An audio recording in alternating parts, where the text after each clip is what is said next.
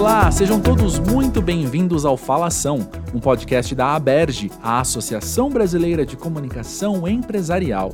Em mais um episódio da série Desafios, o Falação conversa hoje sobre ações de diversidade, equidade e inclusão, a conhecida sigla DEII, ou DEI em inglês. Vamos conhecer mais sobre iniciativas da Shell, entre ações como a extensão da licença parental e o engajamento com colaboradores para trabalhar essas pautas.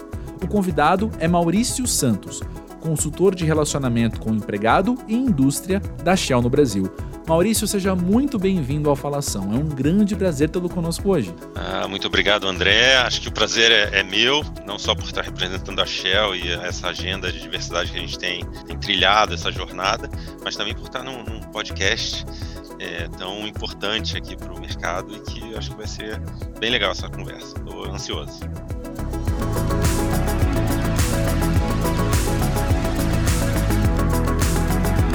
Maurício, como nos é de costume no Falação, queremos começar a conversa conhecendo um pouco mais do nosso convidado. Então nos conte, quem é o Maurício, qual o seu trabalho? Bem, eu sou. Geralmente a gente começa se apresentando pela parte profissional e acho que eu não vou fazer diferente aqui. Eu sou administrador de empresa por formação, estudei na UF, há muitos anos atrás. Depois disso, eu fiz também um MBA na UF em gestão de projetos e mais recentemente, 2018, 2019, concluí o meu mestrado em gestão de serviços e tecnologia, com uma tese muito próxima de transferência de conhecimento. É, isso tudo está ligado ao que eu faço na Shell. Eu trabalho na Shell desde que eu era estagiário, é, há muito, muito, muito, muito tempo atrás. Eu tenho mais de 20 anos de, de empresa. Não comecei trabalhando em recursos humanos, minha área de, de atuação era uma área de atendimento a clientes. É, eu, tra eu trabalhei muito tempo como pricing é, e na área de, de gestão de projetos é, no mercado de aviação, mas em um determinado momento eu tive a sorte, e hoje eu digo prazer, de migrar para recursos humanos, devo ter agora 10, 11 anos em recursos humanos, e, e foi uma jornada muito bem, bem é, estabelecida para mim, porque eu, eu me descobri como profissional de recursos humanos nesses últimos tempos, e gosto muito de, de trabalhar nessa área. Pessoalmente eu sou casado,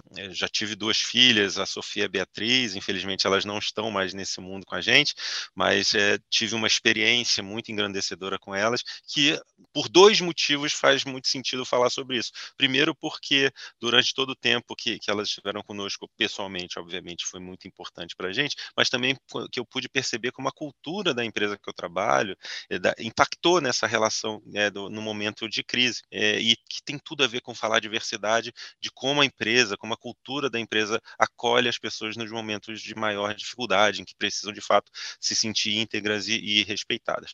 Então, eu começo com essa, com essa abertura falando sobre isso, porque para mim tem tudo a ver, e, e a, a, gente ser íntegro no, no, trabalho significa que de alguma maneira a gente também está trazendo as coisas pessoais para o dia a dia do trabalho. É, isso, é nisso que a gente acredita, no final das contas, nessa empresa. É muito bom poder começar um podcast conhecendo o lado pessoal também do nosso convidado e entendendo melhor como as suas experiências, as suas vivências impactam o seu trabalho. Mas queria conversar com você também um pouco conceitualmente sobre diversidade, equidade e inclusão. É o tipo de tema que o ouvinte do Falação está habituado a escutar aqui no podcast, mas ainda assim eu acho interessante ouvir a sua perspectiva. Por que, Maurício, é importante que hoje, em 2023, as empresas deem uma atenção especial a esse assunto?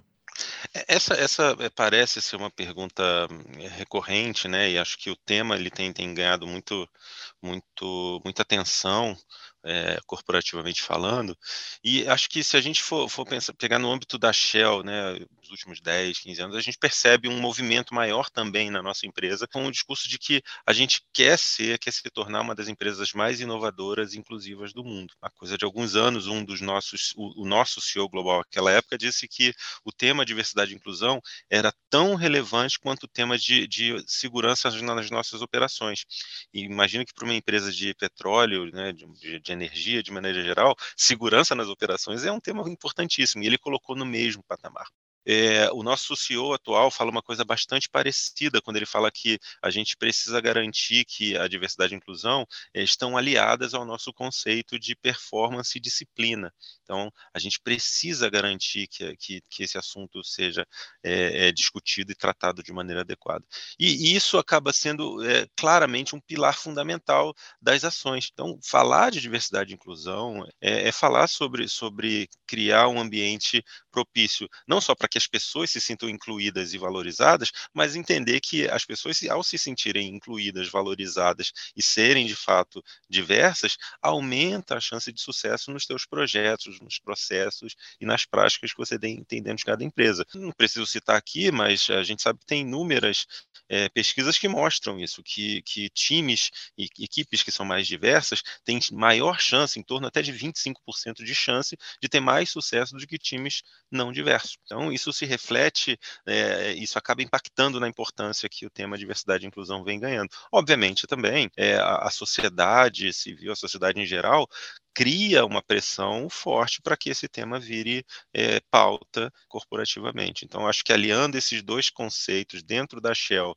é, do, da, dos anseios, das aspirações e da cultura dessa empresa, com o que a gente vem vendo também no crescente da nossa sociedade, o tema como você falou no início, é um tema recorrente e muito importante para a gente tratar o tempo inteiro. E estruturalmente falando, onde se encontra a diversidade e a inclusão dentro da empresa? Falando de estrutura, a gente, a gente pode pensar primeiro de maneira mais ampla. A Shell tem uma, uma estrutura de diversidade e inclusão que vai pautar a filosofia desse grupo. Né? Que, que, quais são os caminhos que esse grupo quer seguir? Quais são os principais conceitos? Né? Todo, todo aquele ambiente é, macro em que a gente vai, vai entender qual é a orientação dessa organização. E a Shell também tem como filosofia que cada país é, é, tem a, a responsabilidade, o mandato de criar a sua própria estratégia de diversidade e inclusão. Porque é óbvio, cada país vai ter demandas, vai ter dilemas, vai ter necessidades diferentes. Então não adianta eu criar uma estratégia de diversidade única que queira atender todos os países, porque fatalmente vai naufragar. Então, na Shell, a gente entende que essa diferença, apesar de a gente ter um grupo lá fora falando sobre diversidade, cada país linkado. Esse grupo, obviamente, tem seu papel. No Brasil, é, a gente não tem um cargo específico dentro de RH ou de, em nenhuma outra área que se chame um cargo de diversidade e inclusão. O meu cargo, ele, ele, a gente adora siglas. Então, o meu cargo é uma sigla que diz Employee Relations in Industry Relations. No final das contas, é eu sou um, um, consultor executivo de relacionamento com empregados e com a indústria. Na prática, é, o meu cargo ele é dividido em várias outras áreas, como um generalista de RH. E uma dessas áreas é a estratégia de diversidade e inclusão. Então, eu não sou 100% dedicado, apesar de, de, de, eu dedicar bastante tempo à diversidade e inclusão, eu não sou 100% dedicado e nós não temos, como eu já disse, ninguém 100% dedicado à diversidade. E a partir disso, a partir desse conceito que a gente tem um ponto focal dentro de RH, a gente criou um conceito de governança que é um time de diversidade, vai. Então a gente tem dentro de RH várias pessoas que se envolvem, direto ou indiretamente, a área de políticas e benefícios, a área de recrutamento, é, a área de, de aprendizado, são áreas que a gente eventualmente vai matricialmente trazer para dentro da, da, discussão de diversidade e inclusão. Além disso, a gente tem é, é, a área de, de, relações corporativas, que, que aí envolve é, é comunicação interna, comunicação externa, relacionamento com stakeholders é, de, de toda forma. Então, a gente também vai ter ali gente da área de relacionamento corporativa navegando matricialmente, dependendo de qual é a discussão, a demanda e tal. Mas eu estou falando aqui desse time de governança básico. E por último, não menos importante, a gente tem dentro desse, desse arcabouço aqui de, de governança o, o time que a gente chama Comitê Sênior de Diversidade, que são essas pessoas que são patrocinadoras de cada uma das quatro redes, mas três é, ou quatro diretores e diretoras que compõem o Comitê Sênior Diversidade. Esse comitê, no final das contas, ele é um sounding board, ele é aquele time que a gente vai é, montar a estratégia, montar as propostas de estratégia e vai discutir com esse time se está fazendo sentido ou não. Porque a partir do momento que eu tenho pelo menos quatro diretoras, diretores envolvidos numa discussão como essa, fica muito mais fácil quando eu precisar aprovar as iniciativas, quando eu levar para o board final. Então, a ideia é fazer um step antes, apesar de, de parecer uma, um atravanco, muito pelo contrário, ele acelera o processo de aprovação no final, porque eu já tive uma, um, uma aprovação inicial, um entendimento inicial e principalmente um desafio da liderança inicial antes de levar para uma aprovação final de cada iniciativa. E como que são estabelecidas, então, as metas de diversidade na Shell? Acho que estabelecer metas de, de inclusão e metas de diversidade é sempre um, um, um desafio para qualquer organização, né? não, não, importa qual tipo de organização. Mas falando especificamente de onde eu conheço mais, que é a Shell, a gente, além da, da, do, do desafio óbvio de convencer a liderança, de convencer é, a, a, população né, que trabalha na empresa da importância da gente é, ter metas claras e exclusivas para diversidade e inclusão, nós somos uma empresa de engenharia e operações.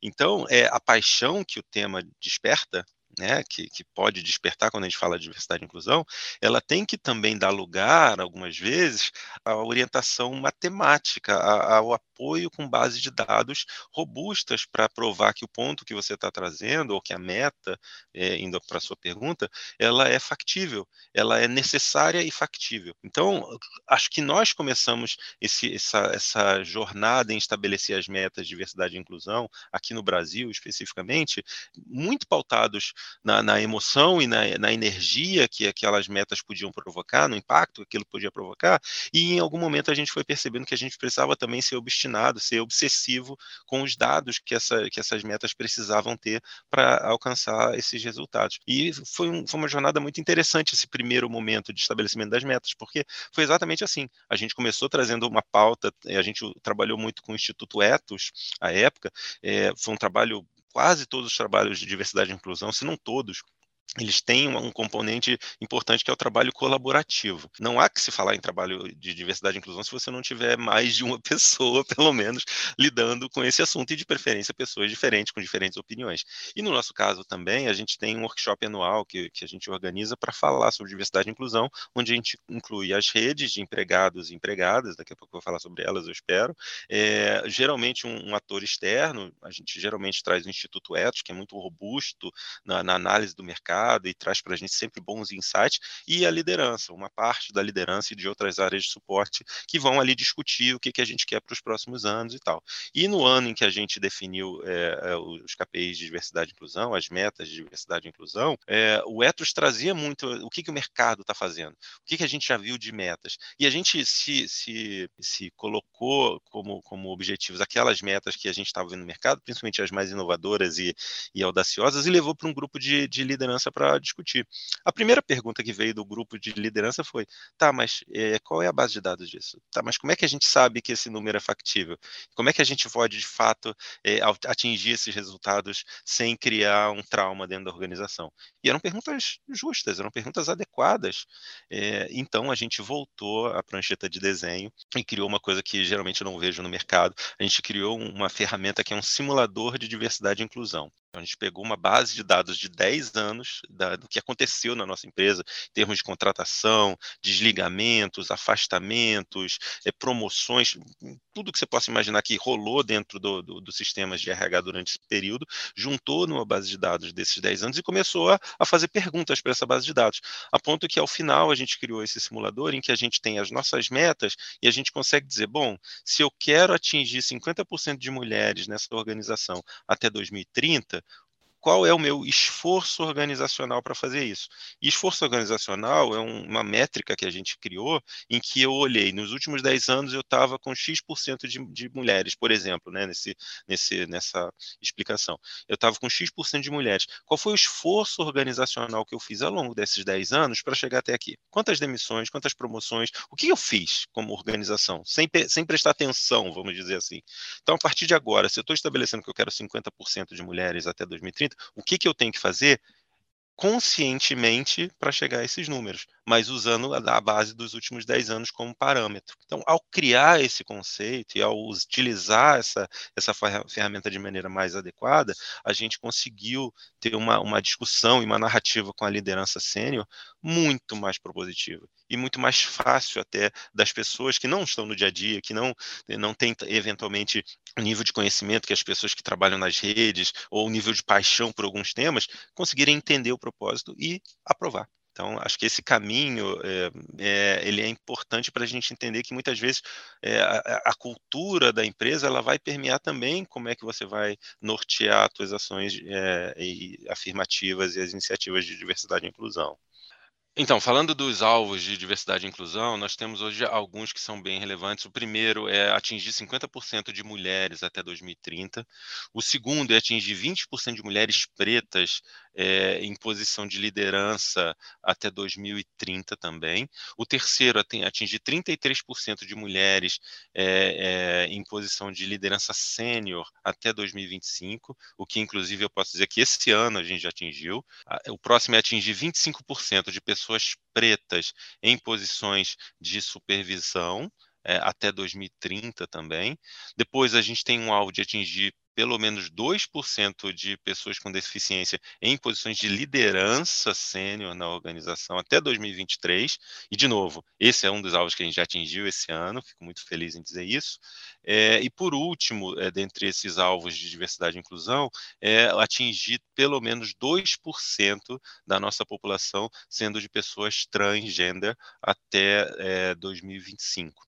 E eu gostei de ler que a Shell implementou em 2022 um Self-ID, né, um censo de seus colaboradores. Queria perguntar para você como é que foi essa experiência, né, desde a sua implementação até o que vocês aprenderam com essa ação. Ah, legal. É, o Self-ID, como você falou, ele é uma iniciativa global, né? é uma demanda que já vinha há algum tempo, uma demanda antiga aqui das nossas redes no Brasil, e eu quero crer também que de outras redes de empregados e empregadas ao longo ao redor do mundo, em que é, a gente precisa se conhecer melhor. No Brasil, por acaso, a nossa base de dados de, de RH ela acaba tendo alguns dados que são obrigatórios pelo governo. Por exemplo, é, pessoas com deficiência, por conta da, da lei de, de cotas, a gente tem um trabalho é, de, de, de informação sobre pessoas que têm deficiência, mas ainda assim a gente tem a informação de pessoas que têm deficiência que são contáveis, se eu posso falar desse jeito, para a cota legal. Mas eu não sei, por exemplo, como organização, de deficiências ou de limitações que não são contáveis para a cota, mas que impactam o dia a dia da pessoa e que podem ser, como organização, melhor tratadas, melhor atendidas, melhor acolhidas. Então, o censo vem para isso também, para dar esse olhar. Mesma coisa eu poderia falar da, da questão de, de, raça. Hoje no Brasil, a autodeclaração ela é obrigatória ao ser contratado, você, a pessoa preenche um formulário em que ela se autodeclara. Ela pode dizer, não, não quero me declarar, mas em geral ela é estimulada a se autodeclarar. Mas é, a autodeclaração de hoje é a mesma, é o mesmo olhar que eu tenho para hoje para minha raça, é o que eu poderia ter há 10 anos atrás. Eu me considero negro não retinto, pelo IBGE eu seria pardo eu posso poderia parar ficar horas aqui dizendo como é que eu me considerava 10 anos atrás. Então, o nosso trabalho não é só ver o número em si, mas é também criar condições das pessoas refletirem sobre o que ela declarou. A mesma coisa para orientação sexual, mesma coisa para gênero. Então, a importância do censo está em provocar a discussão primariamente, de provocar reflexão. E a gente fez isso num trabalho muito em parceria com o time de, de relações corporativas, com o time de, de comunicação interna, porque a gente entendeu que esse, como como é voluntarial, como a gente precisa que as pessoas é, voluntariamente entrem no sistema e, e alterem os dados, é, a gente precisava é, capturar os corações das pessoas para isso, e não só, ah, você precisa fazer isso até tal data, porque a pessoa não vai se sentir obrigada a fazer. Então, a gente trabalhou muito com o time de, de comunicações para criar um plano de comunicação que fosse de fato esse, eficiente, em que a gente tivesse mídias diferentes. Né? Então, a gente usou vídeo, a gente usou depoimentos, a gente usou e-mails, a gente usou IAMA, a gente usou sessões em que a gente fazia letramentos e informações sobre o que, que é o censo, sobre, falamos sobre é, racismo, falamos sobre identificação racial, sobre identificação das letras da comunidade, e fomos falando sobre esses itens ao longo de um período eh, pouco antes do lançamento. E no lançamento, a gente fez um lançamento exatamente no mesmo momento em que a gente criou um evento, ou, ou, ou que usou o evento grande que a gente estava usando para fazer o lançamento. Além disso, uma outra é, mecânica que a gente usou foi usar uma ferramenta que a gente criou, que é o DNI Ambassador, que é um programa de engajamento baseado em gamificação, é, em que a gente usou para fazer uma, uma aceleração nas respostas, porque se a pessoa respondesse, fosse lá no DNI Ambassador e, e registrasse que, ah, eu já respondi o censo, é, ela ganhava pontos para o time dela. E como é uma competição, quem ganhar mais pontos ganha a competição. Então as pessoas se estimulavam a fazer até porque estavam ganhando pontos. Então, usando essas ferramentas, plano de comunicação robusto, usando a, a, máquina do engajamento, a gente hoje está num posicionamento é, muito relevante na Shell Brasil. A gente está com 43% de pessoas na, na, organização que já responderam à pesquisa. Vou te dar um dado só para você ter uma comparação, mas um país é muito maior que, que, o, que o Brasil, acho que não vou citar, pensei aqui melhor, mas um país muito maior que o Brasil dentro do grupo Shell está com 10%. E recentemente me, me, procurou, procurou a pessoa do DNA Ambassador para a gente é, falar um pouco o que, que a gente tinha feito para chegar a 43% no Brasil. É um dos maiores números, se não é o maior número de respostas que a gente tem na Shell no mundo é, no, no, no Self-ID. Então, essa, essa percepção de que a gente está indo pelo caminho certo de respostas é muito importante. Agora, um outro aprendizado que a gente que eu ainda não posso falar para você é qual o resultado disso, porque como a nossa meta global é chegar a 50% de respostas para começar a maturar os dados e até por uma questão de privacidade de dados, de não criar silos de informação, a gente tem que esperar um pouco para que os dados globais sejam computados e a gente enfim possa trabalhar. É, mas eu já posso dizer que a experiência e a jornada que a gente trilhou até agora com isso, trouxe muitos insights, inclusive esse que eu falei de colorismo, a gente já vai para a segunda sessão falando de colorismo na Shell, porque desde o momento que a gente lançou o Self-ID, que a gente fez uma sessão de colorismo, é, e até agora que a gente vai fazer outra sessão, em algum momento as equipes discutiram e viram que, é, olha, eu não estou entendendo direito. Eu, olha, eu me, me, me, me autodeclarei dessa forma, mas pensando bem com o que vocês estão falando, nem é isso posso mudar? E a gente viu que tem oportunidade para caramba, ainda apesar do self-ID já estar tá preenchido, de fazer modificações. Então, os aprendizados eles vão pipocando à medida que a gente vai navegando nessa, nessa jornada, nessa história. Certo, e essa jornada já nos ensina bastante também, Maurício. Mas pois é. uma novidade que eu gostaria de conversar com você é da extensão da licença parental que a Shell estabeleceu nesses últimos tempos, né? De onde veio essa ideia e quais impactos você já tem sentido em sua implementação? Olha, deixa eu dar um passo atrás sobre, antes de falar da licença parental para falar da importância que a gente dá para as redes de empregados e empregadas, que na, no grupo Shell a gente chama de, num termo em inglês, que é Employee Resourcing Groups. São grupos voluntários que se reúnem é, dentro de uma determinada estrutura. No caso do Brasil, a gente tem uma governança específica, com um orçamento específico, e essas pessoas se reúnem para tratar de assuntos específicos daquele marcador. Então, a equidade racial, como eu já falei, a gente tem quatro grupos hoje. Essas quatro redes, costumo dizer, elas têm três papéis relevantes numa organização, na nossa organização. O primeiro é de gerar sensibilização. Então, são pessoas que têm o, o tão falado lugar de fala, entendem, já sofreram, sabem é, como é ser é, da, ou, ou advir daquele, daquele, daquele daquele marcador social. O segundo é, é a geração é, de educação, de conhecimento. É, então, a, as nossas redes elas sempre trabalham muito nesse binômio sensibilização educação, porque à medida que eu também gero reflexão através da sensibilização e jogo informação, conhecimento, eu estou permitindo que a pessoa que talvez não, não tenha vivido aquela situação possa é, internalizar novas formas de, de reagir a determinadas situações e também de, de ser mais inclusivo. E a terceira, que talvez seja uma das mais importantes, que é a geração de demanda, de demanda organizacional, eu diria, que é aquele momento em que a rede tem um nível de maturidade em que ela, ela olha e diz, olha, eu vejo aqui minha organização, eu sei das, das, das demandas e eu vejo que a gente precisa melhorar X, Y, Z, sabe, alfa, beta, gama, e, e faz uma lista de demandas que, que possam ser necessárias para aquela organização melhorar, de maneira inteligente, de maneira corporativa, é, não é um, a rede não deve ser um, um lugar de panfletos ou, ou, ou, sindicalista ou qualquer coisa, tem outros atores que servem para essa, essa, essas atividades, mas é um lugar sim de discussão e de geração de demanda. E a licença parental, ela é uma, uma demanda gerada pelas redes. É, aqui no Brasil e fora também parecido com o que a gente falou do Self-ID. Então, aqui no Brasil, a, rede de equidade de gênero, é, há alguns anos, já que vem buscando RH, vem me buscando, buscando outras pessoas de RH para falar o que, que a gente tem, o que, que a gente pode fazer. A gente está vendo ou, no mercado uma ou outra empresa, apesar da Shell ser uma das empresas inovadoras né, né na licença parental, a gente está vendo uma outra empresa fazer esse movimento. O que, que a gente vai fazer? Como é que a gente vai fazer? E isso tudo a gente vai escalando e conseguindo ganhar é, atenção do grupo para que isso Então, em um determinado momento, o grupo Shell tomou a decisão de que a licença parental mínima é, será de oito semanas. É, o que é um grande ganho. A gente já é aqui no Brasil é, assignado como empresa cidadã. Então, quando fazia uma licença paternidade, a pessoa já podia ficar 20 dias fora, diferente do que a legislação, que são só cinco dias.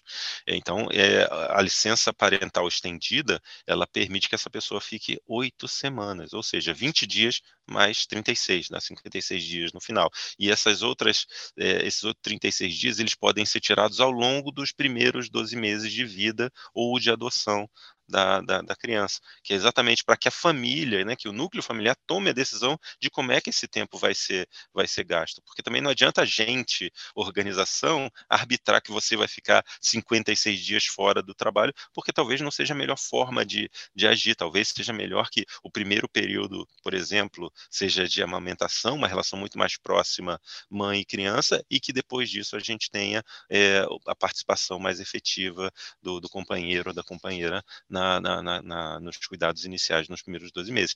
E além disso, a gente tem também o auxílio creche o auxílio babá, que a gente, durante três anos, 36 meses, a Shell oferece um auxílio para que é, empregado ou empregada que queira é, possa utilizar aí também esse auxílio para custear as despesas com babá ou com creche. E veja que eu falei empregado empregada de propósito, porque em geral, quando, quando esse auxílio existe, ele é oferecido apenas para mulheres na empresa. E no nosso caso, há muito tempo, acho que desde 2016 e 2017, a gente oferece isso tanto para mulheres quanto para homens que trabalhem na Shell. Certo. Maurício, nós começamos a conversa hoje com uma frase sua que me chamou muita atenção, falando sobre ser uma pessoa íntegra e respeitada dentro da organização, principalmente em momentos de crise, não é? E eu queria te perguntar, como você tem entendido então que essas ações todas impactam não só a cultura da empresa, não só o dia a dia dos colaboradores, mas também os resultados de negócio. Bom, respondendo à tua pergunta, é, a gente não pode deixar de, de falar do, da pesquisa que sempre é citada de que diversidade gera é, resultados positivos, porque diversidade gera resultados positivos. Então, não, não é porque é, é, uma informação importante que corrobora a implementação de diversidade que a gente vai deixar de falar. Mas, para além disso, eu acho que eu gostaria de falar também do, do aspecto interno, do clima interno. Né? A gente tem uma pesquisa anual de clima que se chama Shell People Survey, no nosso caso, é, em que, eh, um, dentre outros, outras métricas, uma delas é, é, a percepção das pessoas em relação à diversidade e inclusão na empresa. E para você ter uma ideia, em 2022, o nosso nível de favorabilidade em relação à diversidade e inclusão foi de 86. Isso eh, parece um número solto, mas comparando, por exemplo, com todas as outras empresas do grupo, é, é, o número é, médio de todas as empresas deu 82. E quando eu comparo a empresas, é, de, a outras empresas em que a gente também faz comparação, que a gente chama de top quartile, deu 84. Então, ao, ao ter 86 de favorabilidade, como eu disse, é um número crescente nos últimos anos, isso significa que a nossa organização majoritariamente entende que as nossas iniciativas de diversidade e inclusão estão indo pelo caminho adequado. E para além disso, acho que, que vale ressaltar também, quando você, você falou da, da, das palavras, né, integridade e, e, honestidade respeito, na verdade, é, eu, eu, parafraseei os valores da Shell. A Shell tem três valores principais. O primeiro é honestidade, o segundo é respeito às pessoas e o terceiro é integridade. E, e eu quis falar disso porque é, talvez a gente sempre que vai falar de diversidade e inclusão, a gente pense em respeito às pessoas porque é o óbvio, né? A gente precisa ter, se sentir respeitado, precisa se sentir valorizado.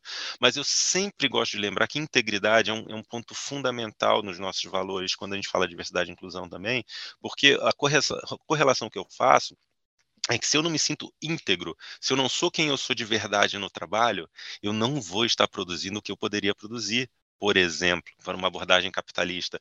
É, existem estudos que pessoas que, que, de alguma maneira, não se revelam, não podem falar, por exemplo, um homem, uma mulher que não pode falar do seu companheiro, da sua companheira no ambiente de trabalho, que tem que ficar fingindo que é heterossexual, é, essa pessoa, em geral, ela, tá, ela, ela acaba não conseguindo produzir tudo o que ela precisa, porque ela gasta muito tempo, muita energia muita emoção em se transformar em alguém que é adequado àquela sociedade. E isso é só um exemplo, a gente poderia ficar aqui pensando em várias outras situações. Então, integridade nesse sentido é permitir, é valorizar, é, é, é garantir que as pessoas se sintam íntegras no dia a dia, na, nas suas funções e que possam ser quem elas queiram ser e possam desenvolver os, os projetos e, e serem brilhantes da forma como elas queiram e possam. E por último, acho que, que outro impacto que, que a gente pode falar é da recente implementação do DNI Ambassador, que eu falei já na outra resposta, que é um programa de engajamento, baseado em gamificação, em que é, a gente teve quase 5% da organização que participando como embaixador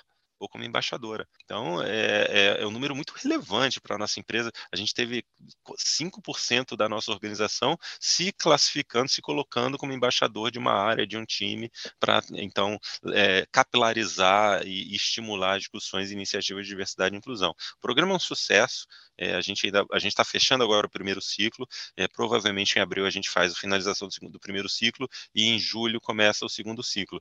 Mas eu já posso te dizer que esse programa é, é um dos grandes impactos que a gente tem visto em termos de capilarização da discussão, é, para que a gente não ficasse só pregando para convertidos. É uma frase, é uma expressão que se usa muito em diversidade é, e tentar amplificar de fato a conversa para que atinja pessoas de outras áreas e de fato a gente sinta que a, que a cultura organizacional está sendo impactada.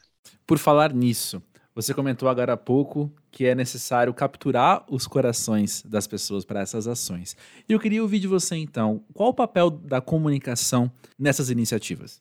Acho que a comunicação é fundamental fundamental. Comunicação estratégica, estruturada, ela, ela, é fundamental. Primeiro porque ela, ela ajuda a gente, ela, ela garante que a gente vai conseguir dar visibilidade interna e externa sobre, sobre o que a gente acredita que é a, a forma de tratar diversidade, equidade e inclusão na, na nossa organização. E isso não só a, a, usando as metodologias básicas, mas, mas de fato criando iniciativas e, e colocando é, a gente tem uma expressão que é walk the talk, que é não é só falar, eu falo e executo. Então, comunicação na Shell hoje em dia, além de ser uma área parceira, e que eu diria mais do que parceira fundamental na, no, no, na, na estratégia de diversidade e inclusão, ela é walk the talk. E eu posso falar isso não só das campanhas internas, onde a gente tem a participação, como eu já disse, demonstrei aqui com, com o DNI Ambassador e outras iniciativas, mas quando você olha para as campanhas institucionais da Shell, você vai ver que a gente tem que quase todas as campanhas, se não todas é, é, dos últimos anos para cá, tem uma vertente em diversidade e inclusão. E por último, eu quero falar também das ferramentas. Se você hoje for no nosso site é, da Shell, a gente tem uma página de diversidade completamente acessível. A gente investe recursos para que aquela página seja é, tenha o nível mais alto de acessibilidade é, globalmente aceito. E Maurício, se eu, um profissional, estou ouvindo as suas palavras e me sinto inspirado por elas, e eu quero levantar iniciativas de diversidade, equidade e inclusão na minha empresa. Quais são suas recomendações? Ah, primeiro, eu ia me sentir muito honrado se uma pessoa se sentir inspirada por, pelo que a gente está falando aqui. E, e, eu acho que a prime o primeiro passo, é, se essa pessoa está tá pensando em criar isso de maneira estruturada, seria entender a cultura da empresa que ela trabalha. É, a cultura organizacional diz muito sobre o caminho que vai poder ser seguido. Como eu falei, quando eu dei o exemplo lá da, do, dos KPIs de diversidade, dos, dos, alvos de diversidade e inclusão, é, nós temos uma cultura baseada, orientada para análise de dados, então a gente precisa navegar. Qual é a, a sua cultura? O, que, qual, o que, que é valorizado na sua cultura? E como é que isso pode, de alguma maneira, ser revertido em ações que vão impactar na diversidade e inclusão. Então, é, talvez esse seja o primeiro ponto. O segundo é ter um plano robusto, bem estruturado, acho que é fundamental sabe? É, a paixão que a gente tem, a energia que a gente tem por diversidade e inclusão, ela não pode suplantar é, a, a, necessidade de estrutura que as empresas precisam para essa agenda acontecer. Caso contrário, vão, vão ser só, vai ser só uma lista de desejos que nunca vai virar de fato alguma coisa implementável. Terceiro, eu acho que buscar aliados, aliadas, eh, stakeholders, né, poderosos, potentes. É, a gente, em geral, também num projeto, a gente sempre mapeia qual é a, a, favorabilidade de um stakeholder, se é positivo, se é negativo, se é neutro. Eu acho que é fundamental, à medida que a pessoa vai construindo seu plano, que ela entenda ali quem, quem, é esse stakeholder aqui? O presidente, a presidente da empresa, em qual nível de, de, de favorabilidade essa pessoa está de tudo isso que eu estou fazendo? E navegar com isso, e obviamente, assim que você tiver alguém que é positivo, gruda nessa pessoa, traz ela para perto, bota ela debaixo do braço e trabalha junto, porque a gente precisa de gente potente e com voz para falar sobre esse assunto. O, nosso CEO global, ele fala muito sobre isso, eu gosto muito quando ele fala que é disciplina e performance, de novo, é uma, uma, característica da nossa cultura ter disciplina e performance, fazer a coisa acontecer de fato. Quanto mais você entrega resultado, quando você vai ver produtos acontecendo porque você fez um plano estruturado, em geral, mais você se alimenta daquilo, mais energizado você fica e mais vontade você tem de contribuir mais. Então, de certa forma, a estrutura ajuda a, a paixão a acontecer. Também para não perder esse ponto e não parecer que é só estrutura, estrutura, estrutura, paixão Acho que você tem que encontrar qual é a tua paixão, você tem que encontrar de onde você vai tirar energia, porque não se engane, é um trabalho eterno. Não é um trabalho em que você vai entregar e vai dizer tá tudo bem. Sempre vai ter mais para fazer, sempre vai dar para fazer melhor. É, e você tem que entender que você vai ter que se, se alimentar, e, e óbvio, à medida que você tem outras pessoas positivas contigo, você se, se, se, se retroalimentam da, das coisas boas que estão acontecendo, mas entender que também essa, essa energia ela precisa ser, ser pautada. É um caminho, não é uma corrida. E este foi mais um Falação para mais conteúdo sobre comunicação empresarial, visite o portal Aberge, onde você encontra publicações, cursos e eventos, além de informações sobre como se tornar um associado. O endereço é aberge.com.br. O Falação é produzido por André Felipe de Medeiros, ao lado da equipe Aberge, formada por Emiliana Pomarico, André Nacassone e Arthur Mota. Até a próxima!